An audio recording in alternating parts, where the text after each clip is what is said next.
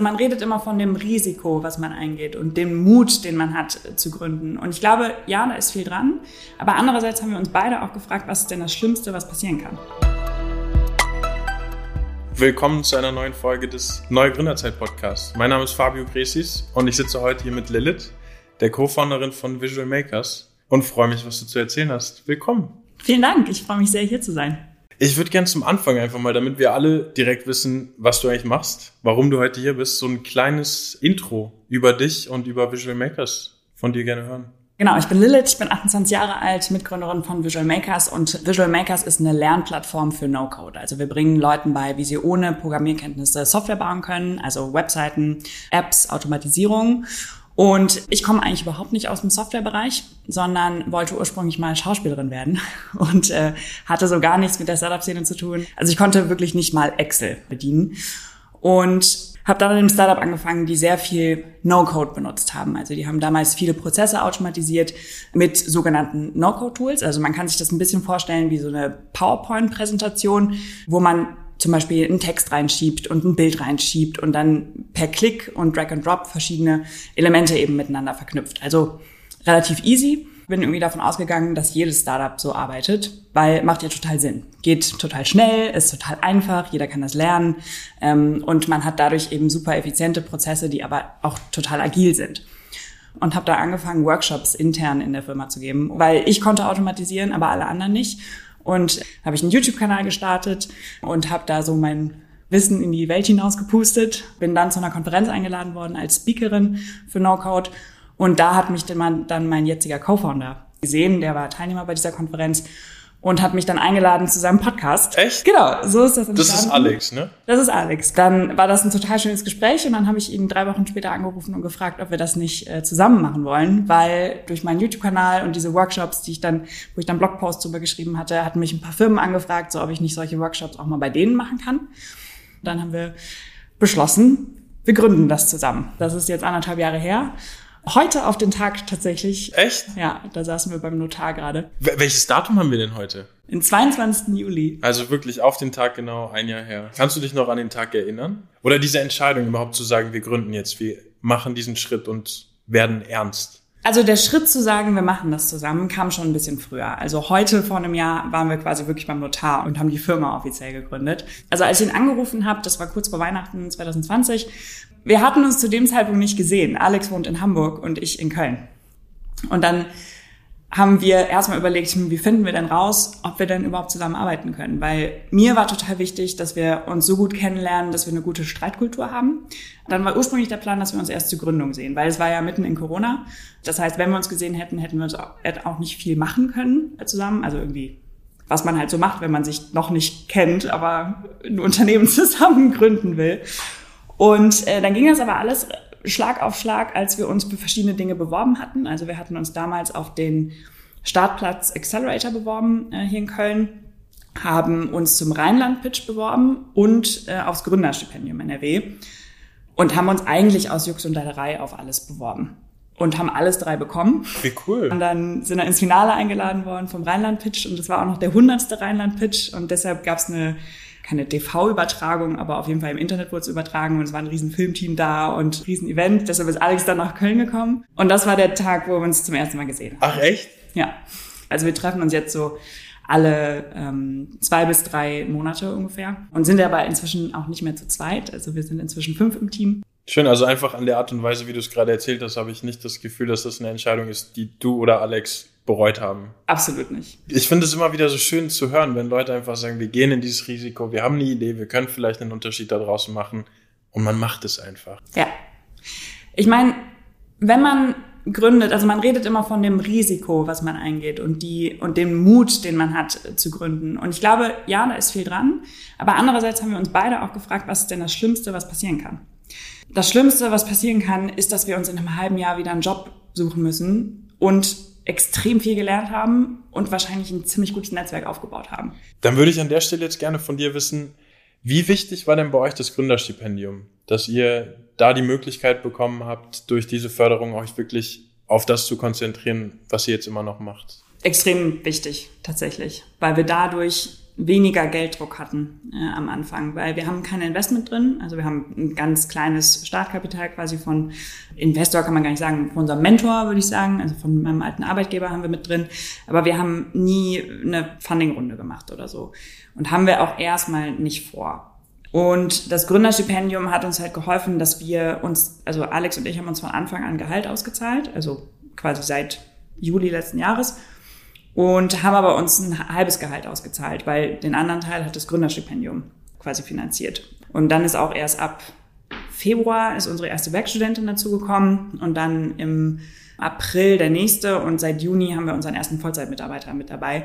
Und uns das leisten zu können, da halt hinarbeiten zu können, ähm, das hat das Gründerstipendium ermöglicht. Also es gibt einfach eine gewisse finanzielle Freiheit als Gründer weil das Gründerstipendium ist ja gründerabhängig und geht nicht ins Unternehmen, also man bekommt es als Gründer auf das eigene Konto.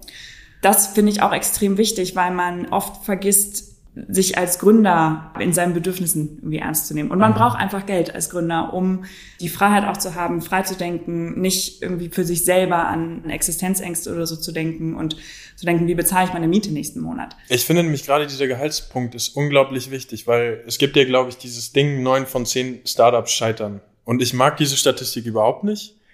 Aber ich habe so eine kleine Theorie und ich glaube, dass es ganz viel damit zu tun hat, dass halt kein Geld fließt und dadurch diese Kreativität kaputt geht und diese Ängste so groß werden. Gerade wenn du dir ständig Gedanken machen musst, wie kann ich nächste Woche oder nächsten Monat meine Miete zahlen. Du hast gerade gesagt, dass ihr nicht unbedingt jetzt auch Investoren mit reinnehmen müsst. Also funktioniert euer Unternehmen auch finanziell bisher? Ja, wir finanzieren uns komplett selber und das ist auch ein echt schönes Gefühl. Weil ich glaube, dass wir irgendwann Investoren mit reinnehmen könnten. Wir dachten am Anfang immer, wir wären kein Investment Case weil wir eine Community machen und weil wir brauchen auch kein Investment im klassischen Sinne, weil wir keine großen Produktionskosten haben.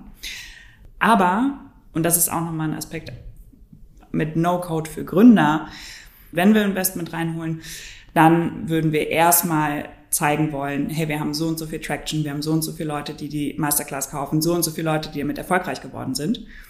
Dann hast du halt einen ganz anderen Punkt mit Investoren zu diskutieren. Und das ist eben für ganz viele Unternehmen mit No-Code möglich, weil man mit No-Code einfach extrem schnell Prototypen bauen kann oder MVPs bauen kann und dann schon Nutzer auf die Plattform holen kann oder was, was auch immer man dann baut. Ne? Aber man kann dann viel besser beweisen, Leute sind zahlungsbereit dafür, weil man einfach Zahlungsanbieter anbinden kann und hat dadurch halt viel, viel Zeit gespart, als wenn ich es einfach selber entwickeln würde. Und eben entsprechend auch Geld. Du brauchst nicht so viel Geld, wenn du mit No-Code entwickelst. No-Code kostet auch Geld, klar, weil die Tools kosten monatlich und sowas, aber das sind halt, lass das mal 100, 200 Euro sein im Monat, wenn du wirklich viel No-Code-Tools benutzt, im Gegensatz zu, was das kostet, wenn du einen Entwickler anstellen würdest. Ich würde gerne einfach nochmal so ein bisschen über euren Arbeitsalltag wissen. Also einfach vielleicht auch nochmal so, was ist euer Ziel? Warum gibt es Visual Makers? Visual Makers gibt es, um so vielen Leuten wie möglich den Zugang zu Tech zu ermöglichen weil wir leben in einer immer mehr digitalisierten Welt und je mehr Leute verstehen, wie die Konzepte von Tech funktionieren, ähm, desto einfacher können sie sich darin zurechtfinden. Und wir haben mehrere Themen, also einmal Fachkräftemangel, wir haben ähm, aber auch generell die Digitalisierung, wo sich Leute noch nicht zurechtfinden. Und beides wollen wir lösen. So, um es ganz für den Line zu fassen, so, was passiert, wenn ich jetzt auf diesen Button hier klicke, so mäßig? Weil jeder drückt drauf und hat dann zehn Minuten später sein Flugticket so im E-Mail-Ordner, einfach so ein bisschen greifbar zu machen, was passiert dir eigentlich im Hintergrund. Genau. Was ist da, wenn ihr zusammensitzt, sagt, wer ist euer Wunschkunde? Möchtet ihr an, an große Firmen gehen und dieses Gesamtpaket verkaufen? Oder ist es dann doch der, der einzelne Kunde? Das ist genau der Wundepunkt. Oder nicht, nicht mehr der Wundepunkt. Also wir finden das gerade mehr und mehr raus. Wir haben am Anfang angefangen mit vielen Selbstständigen, ähm, Leute, die generell schon im Tech-Bereich unterwegs sind, vielleicht angestellt sind, Gründer, die eine Idee haben und aber keinen technischen Co-Founder haben oder niemand Technisches im Team haben. Aber auch für Teams, die erstmal eine Idee ausprobieren wollen. Weil wenn du Code schreibst, bist du halt viel langsamer im Zweifel, als wenn du einfach No-Code nimmst und im Zweifel dir in zwei Tagen einen Prototypen baust, anstatt in zwei Wochen. Und das waren so die ersten, also eher Einzelleute, kleine Teams, es werden immer mehr größere Firmen. Ein Beispiel ist ein großer Wohnungsbauanbieter hier aus, aus NRW.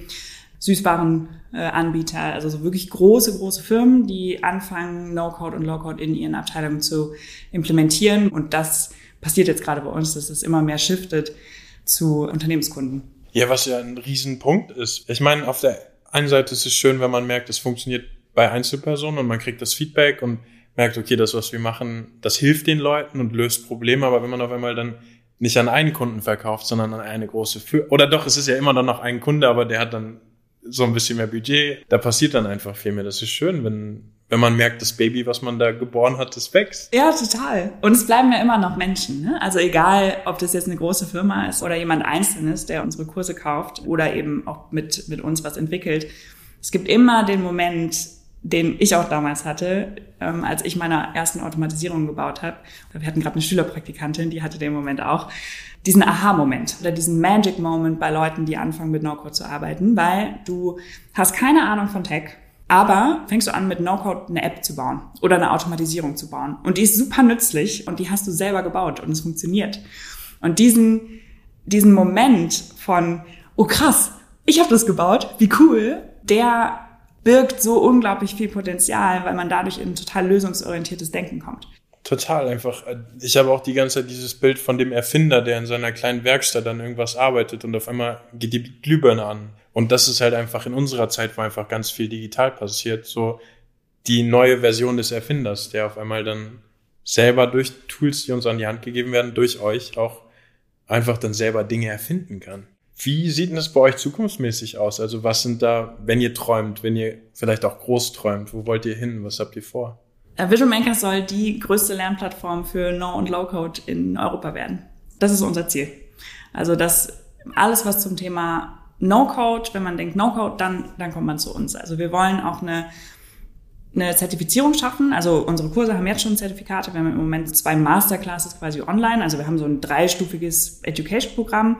Es fängt an mit unseren Fundamentals-Kursen. Das sind E-Mail-Kurse, wo man quasi jeden Tag eine E-Mail kriegt und eine Einführung kriegt, entweder in komplett No-Code mal generell, ein paar Tools kennenlernt und seine erste App, Website, Automatisierung baut und so ein paar Hintergrundinformationen hat. Das gleiche gibt's nochmal für einzelne Tools. Und dann haben wir unsere Masterclasses, das sind so drei bis sechs Wochen Programme ungefähr, wo wir Leute wirklich zum Experten ausbilden. Also kann man nachher sagen, das ist ein No-Code-Entwickler für bestimmte Tools. Aber diese Zertifikate, also es gibt ja es gibt ja für Product Manager, ne? zum Beispiel diese Scrum Master, PO und whatever von äh, bestimmten Firmen, die dir quasi dieses Zertifikat geben und da ist ein Stempel drauf und dann ist es für, für alle anderen, ah cool, du hast dieses Zertifikat, das ist vertrauensvoll. Und das gibt's halt für No-Code noch nicht. Und das versuchen wir gerade so ein bisschen zu etablieren, dass es nicht nur eben das Technische ist, sondern auch der Umgang damit, wie baue ich bestimmte Prozesse, wie sollte ich eine Datenbankstruktur anlegen und so. Und diese Zertifikate sollen eben genau dafür sein. Ich finde das manchmal ganz schön, wenn man Leute fragt, so, habt ihr Träume? Und dann, wenn dann Leute den Mut haben zu sagen, ja, wir haben große Träume und wir wollen da draußen was bewegen, ich glaube, genau dann bewegt man was. Dann würde ich an der Stelle jetzt gerne von dir wissen, wenn du dir selbst, der Lilith vor zwei Jahren, die so langsam die Idee hatte, ich möchte selber gründen, ich möchte was eigenes aufbauen, dir selbst einen Ratschlag geben könntest, was würdest du dir selbst mit auf den Weg geben? Ich glaube, wenn es einer ist, dann vertraue auf dein Bauchgefühl ich habe immer sehr lange dann, also wenn es große Entscheidungen waren, habe ich sehr lange drüber nachgedacht und eigentlich hat mein Bauchgefühl mir aber immer das Richtige gesagt. Und genauso bei Alex. Also wir haben über alle Sachen immer gesprochen und wir hatten meistens dasselbe Bauchgefühl für Dinge und das war meistens richtig. Und da, dem gehen wir inzwischen viel selbstbewusster nach. Und würde ich am Anfang, also ich bereue es überhaupt nicht, dass wir, dass wir bei vielen Sachen lang überlegt haben und auch manche Dinge gemacht haben, die wir vielleicht jetzt nicht mehr machen würden. Aber dass man da sehr gut drauf, drauf hören kann. Schön. Ich finde das ein guter Abschluss für dieses Gespräch. Danke dir. Danke für diesen Einblick. Und man merkt, dass da einfach diese Energie ist. Ihr wollt machen, ihr macht und äh, ich drücke euch die Daumen. Vielen, vielen Dank.